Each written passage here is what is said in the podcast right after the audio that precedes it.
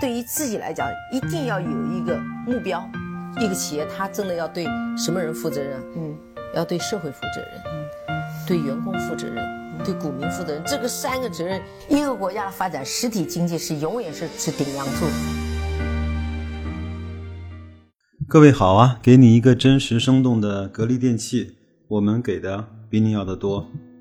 这两天啊，我一直在想一个很简单的问题。呃，因为最近啊，总是听到有人跟我讲那个白老师啊，我满仓了。哼，听到这儿之后呢，我总是会非常不识趣的加上一句：“你是满仓被套住了吧？”一般人来说啊，主动的满仓是不容易的，这其实需要很大的毅力跟政治觉悟，包括也需要有一个非常清晰的计划去买套，对吧？呃，大家想一想，我们其实一般来说是什么时候更容易满仓？对于一个价值投资者，就像我现在这样的趋势呢，就是有可能是在抄底的过程中抄到了自己满仓。有有下有句话叫“子弹打光，躺下装死”，对吗？但是呢，对于一个韭菜或者是对于一个纯散户来说，他其实是在股市上升的过程中。呃，在犹犹豫豫中不敢买，看到别人都买了赚钱，在暴涨的过程中慢慢的加仓，在疯狂的时候打入了自己所有的弹药跟资金的时候，有可能是满仓追到了山顶上，有可能是这样会满仓，是是这样吗？那想想看，哪一种情况更危险呢？是在牛市的末端满仓更危险呢，还是在熊市的末端满仓更危险呢？所以说，现在如果你现在是处于满仓的状态，我觉得你不用太担心，也不用太焦虑。在这个时候满仓，其实远远好过在五千点以上满仓。好，这是第一个问题。第二个呢，我们聊完了满仓之后，我们可以聊一聊重仓。为什么我觉得满仓无所谓呢？因为满仓对你来说，是你只是觉得你愿意投入到股市的那一些钱。它全部变成了股票，你就不再愿意多投入到股市里面去了，对不对？但是呢，什么叫重仓？打个比方啊，如果一个人拿五万块跟拿五百万投入股市，他的操作方式、买的标的会是一样的吗？不一样，因为有可能这五万块就是他呃两个月的工资。那五百万可能是他，可能是他几年或者是更多时间的收入，那他会如何来对待它是不一样的。另外呢，就像我们平时在打牌的时候啊，同样是斗地主，你玩那个一块、两块、三块的，和玩一千、两千、三千，甚至是一万、两万、三万的那把牌的时候，有可能你抓到的是同一把牌，一样的牌型，但是你的谨慎程度跟保守程度是完全不必要不一样的，是吗？所以呢，我我个人认为啊，满仓不是投资的必要条件，重仓，直到重到我们都会心疼，重到我们都会谨慎，重到我们都会重视，才是应该我们在这个投资上应该保有的方法和一个心态。如果你不不足够重仓，你的收益也好，或者说你赚到的钱也好。改变不了你任何的实际的问题，就像杨天南先生在这本书里写的一样，你真的是五万块翻了一倍又怎么样呢？可能就是买两部手机、吃个饭、旅个游就没有了，对吗？如果是你，你是五百万翻了两倍，赚了一千万，这个时候很可能能够极大程度的能够解决你的呃家庭问题，或者是经济问题，或者是呃很多跟钱相关的问题，所以这个。这是我我对满仓和重仓的呃一点点看法，呃，现在满仓无所谓，但是我想知道的是你够不够重仓，或者是在股市最黑暗、在熊市最末端的时候，我们有没有主动的把自己买成重仓？有可能我这个观点不是每个人都会同意啊。如果你有更多的看法，有不同的观点，欢迎你在节目的后台或者是给我发私信告诉我，好吧？第二个呢是。我在想一个长期持股和无奈被套，它的表现形式呢，都是长期的拿着一只股票不去卖它，但是呢，呃，主动的长持和被套是两种完全不同的心理的，呃，就是呃作祟啊，呃，我们在金融行为心理学上呢有一个词叫处置效应，什么意思呢？呃，你可以去查查百度，我只能用一个案例来告诉你什么叫处置效应。这个是非常经典的一个效应，有很多人他的股票涨了，就赶紧把它卖掉了。卖掉之后，你会发现这只股票就迎来了一次史诗级的上涨。比如说，你买的是十块钱，你十二块卖掉的这只股票就从十二块涨到了五十四块，都有可能。另外一个呢，就是你买完之后，这个股票就一直的往下跌，你越不肯卖它，它跌得越凶。你每补一次仓，它就往下跌得更凶，是这样吗？久而久之，你会发现你的股票账户里面那些赚了一点点钱的股票都被你很快的卖掉了，而那些不断的在往下跌的股票却越来越成为你股票池里面的压仓石。这就是我们讲的处置效应。曾经有一个美国的金融行为学家啊，他做了一个真实的关于美国一万多个股票账户的监控。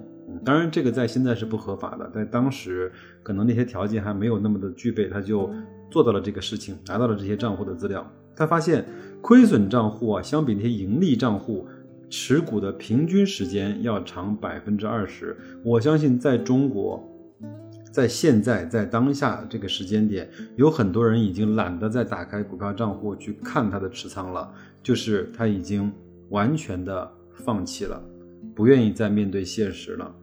那有一次呢，我在和我的一个朋友聊天呀，我说，他问我就是你怎么可以做到长期持有一只股票呢？嗯，首先是你要对这家公司足够的了解嘛，就像我对格力这样子，对吧？有很多人对很多的公司非常的了解啊。另外呢，我再教他一个非常投机取巧的办法，我说，如果你有机会呢，嗯，把一只股票做到盈利啊，正好我我相信这个在牛市并不。复杂是吧，并不难嘛。呃，你你你投了五万块，赚了两万块钱，那你就把你的本金的五万块把它卖出来，只剩下那个你盈利的两万块钱在你的股票账户里。但你会发现，你的标的，比如说吧，你买了个格力电器啊，然后呢，你把赚钱的部分留在股市里，把本金全部卖出来的时候，你的股票账户里就是留下了嗯。非常低的成本，几毛钱或者是几分钱，甚至是负的成本的格力电器。那我想，人的心态很有意思啊，就是你在这样的情况下，你会去关注你持有了很多零成本甚至是负成本的格力电器的时候，你会去关注格力电器今天到底三十八块还是三十五块还是四十二块这样的价格波动吗？至少凭我的个人。体验来说，我不会那么关注。但是，当我的成本是在三十八块的时候，它涨到三十九，跟跌到三十六，我的心理感受是不一样的。那这样呢，你就可以能够保证你这些成本的股票在你的股票账户里面可以保持很久的时间。当然，如果你能够保持三五年，呃，你就能够获得更多的分红。当然，我知道这个并不容易做到，但是我觉得。嗯我们有机会可以慢慢的去朝这方面去做，呃，我相信有很多人为什么他越到后面越淡定、越云淡风轻的去面对他的股票账户，因为他有很多人的股票账户里面有很多的钱都是负的成本，他每年拿的拿那个分红就已经拿着非常舒服了。打个比方说，有人。做到现在，他的股票账户里面的格力电器是十块钱成本的时候，那你想想看，有没有发现，如果格力每股分一块钱的时候，那它就是百分之十的回报；如果分两块，就是百分之二十，是吗？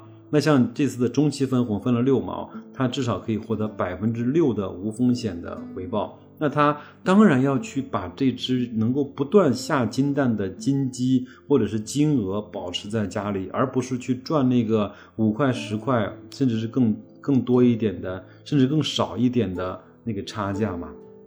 那说到这儿呢，我想再说另外一个呃观点，就是我们其实在股票上获利的两种方式，主要就是分红和赚取差价，是吧？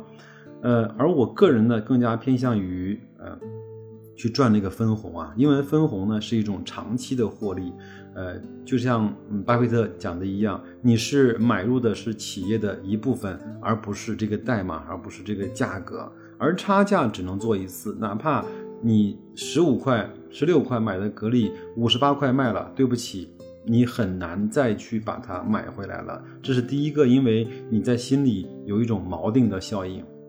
你如果十五块买到格力，你觉得二十五块也是贵的，三十五块也是贵的，四十块当然更贵嘛，你就现在你就买不回来。但是如果你十五块的成本一一直去拿分红，一直去拿红利股息的话，你就感觉无比的开心，是这样吗？这样的话，你对它的那个股价的上升跟下降就不是那么的关注了。当然，我并不是让大家永远不要去卖。一只一家公司，或者是格力电器，呃，我前面讲过很多次，卖出卖出一家公司的三个条件，巴菲特讲过。第一个呢，就是基本面恶化了，格力电器这个公司不行了，完蛋了，要倒闭了，对不对？这是第一个。第二个问题呢，就是。它的估值已经偏高，它已经太贵了啊！现在来看，它远远还没有到这个程度嘛，它至少还没有做到和美的，至少还没有做到和大金一样的估值，对不对？啊，第三个呢，就是你有更好的投资标的，那这个时候你可以去卖掉格力，去转换成其他的投资的标的。如果没有，你就安心着持有就好了。如果你要太受那个价格的波动，你就想办法持有一些价格比较便宜的、成本比较低的那个。比例的持股，你就更不容易去关心它的价格的波动了。好，这就是这几天我在想的一些有可能对对很多人来说有点无聊的问题，但是我我觉得想完之后还是要跟大家说一下。还有呢，前前两天在看书呢，又翻到了彼得林奇的《成功投资法则》啊这本书啊，其中有两个故事呢，一直是让我感触颇深啊。第一个故事呢，我觉得最精彩。我先讲第一个故事啊。有一次呢，彼得林奇到一家到一所小学里面去跟小朋友去聊聊投资啊，聊聊金融啊。他让小朋友呢去选一些呃他们认为不错的股票来做成一个组合。突然发现过了几年之后呢，这个组合的盈利情况非常非常好。呃，那他再去重新回看这个股票组合的时候呢，他会发现。这个股票组合里有有有谁呢？有啊麦当劳啊，有可口可乐，有迪士尼，有沃尔玛，有孩之宝。那当然，这些公司都是在美国本土是非常好的，给孩子提供欢乐的公司。另外呢，正好又赶上那几年，呃，这些公司的全球化和快速的壮大。那其实孩子们的观点和理由特别简单，就是我从小就喝可口可乐。我在夏天的时候就是希望喝到一杯冰可乐。那我每次去迪士尼，我就特别的开心。我每次到家里面，周末我们都会一家人去沃尔玛，开开心心的去购物。那孩之宝我们都知道它是出品变形金刚，还有很多玩具的那家公司。我只要买到了孩之宝的玩具，我就会特别的开心。就是开心对孩子来说是最重要的选股指标。那这种。呃，选股指标呢，又可以促使这个股价跟它公司的发展会越来越好。当然，彼得林奇也发现有一有一有一只股票在这个股票组合里是亏损的。那这个股票叫什么呢？叫 IBM。为什么呢？因为孩子们都说，他他们爸爸妈妈都会说 IBM 是一家好公司。长此以往，他们就认为 IBM 真的是一家好公司。当然。IBM 是一家好公司，但是它的股价并没有我们很多人想象的如此的好，因为在那个科技行业被替代竞争实在是太激烈了。所以呢，这个故事呢，就是告诉我们，我们尽可能能够对我们买入的公司啊，能有一个非常简单一句话的理解就可以了。比如说长城汽车，它就是个卖车的，或者你再聚焦一些，它就是个卖 SUV 的，对不对？比亚迪它就是一个卖新能源车的，这样是不是更好一些？然后像格力电器，那从现在来看，它大部分是卖空调的。你董明珠也多次讲过，那我就是个卖空调的，对不对？那我我要把很多我的精力啊、研发人员啊。呃，这种呃核心竞争力啊，呃锁定在我的空调的上面。当然，它这两年做了一些多元化的转型，但是那个还不能够成为它的主营业务。那现在我们至少现在来看，我们说格力还只是一个卖空调的。那如果你手里面持有的标的，你能够用一句话来去描述清楚它的主营、它的定位、它的战略、它的核心竞争力的时候，那我相信这个股票你就非常容易的能够把握它。呃，如果对一家公司很难描述它是干什么的的时候，呃，这这个当这样的投资你要小心一点啊，就是说说人话，按正常人一样思考，按照正常人一样的去投资。还有呢，呃，我们个人呢，更多的去会可能会去投资一些消费品，对我们来说比较好。那彼得林奇呢，有一次陪他的女儿呢去在街上逛街，呃，他们走到了一家。那化妆品的商店，彼得林奇呢本身对化妆品完全没有任何的研究，那他觉得这个化妆品也不过就这样子嘛，味道也不是特别好闻。但是呢，他两个呃女儿呢对这个化妆品的品牌真的是趋之若鹜啊，真的是很痴迷。后来他就突然想，哎，那这个化妆品既然我女儿这么喜欢，我为什么不能够去研究一下它呢？这个化妆品的品牌就是我们很多女孩子熟知的，叫 Body Shop 啊。这个呢是一个英国的一个呃女人在自己的后院通过纯天然、纯蔬菜的方式配置出来的一个化妆品，嗯，对人体完全是没有伤害，它里面极少有化工的产品，所以这个呢很快呢在欧美呢就打打开了一片天地。我大概在十几年前去香港的时候，这个 Body Shop 的店面在香港非常非常的多啊。现在好像是被一家公司给收购了，啊，那彼得林奇呢，就通过这样的一次小小的经历，又去研究了一下这个公司的基本面，然后买入了这只股票，然后，呃，几年之后，他在这股票的收益是大概是几倍吧，大概是这样子。那那我所以我也想说，呃，通过日常生活是可以发现一些好的投资标的的。另外呢，请记住。彼得林奇也是在买入了 Body Shop 几年之后，才获得了一个几倍的收益。我们现在很多人希望买入股票赚钱的时间，呃，不是几年后，也不是几个月，也不是几天，他是希望是下一分钟。我觉得这样的心态很难做好投资。那好吧，今天就是稍微聊了聊我这两天。有时候在走路啊，在思考的一些问题，在想的一些呃差异，在想的一些心态上面，包括方法上面，能够帮助自己更坚定的或者更安定的去持股，更好的嗯简单的方法去投资的一些小心思吧，也希望能够对各位能够。呃，带来一些启发和帮助。如果你有更多的想法，可以在后台留言给我，也可以在节目下面直接留言给我。那我会在周末把大家的那个留言整理成周末的互动问答时间。那就这样，祝各位投资愉快，再见。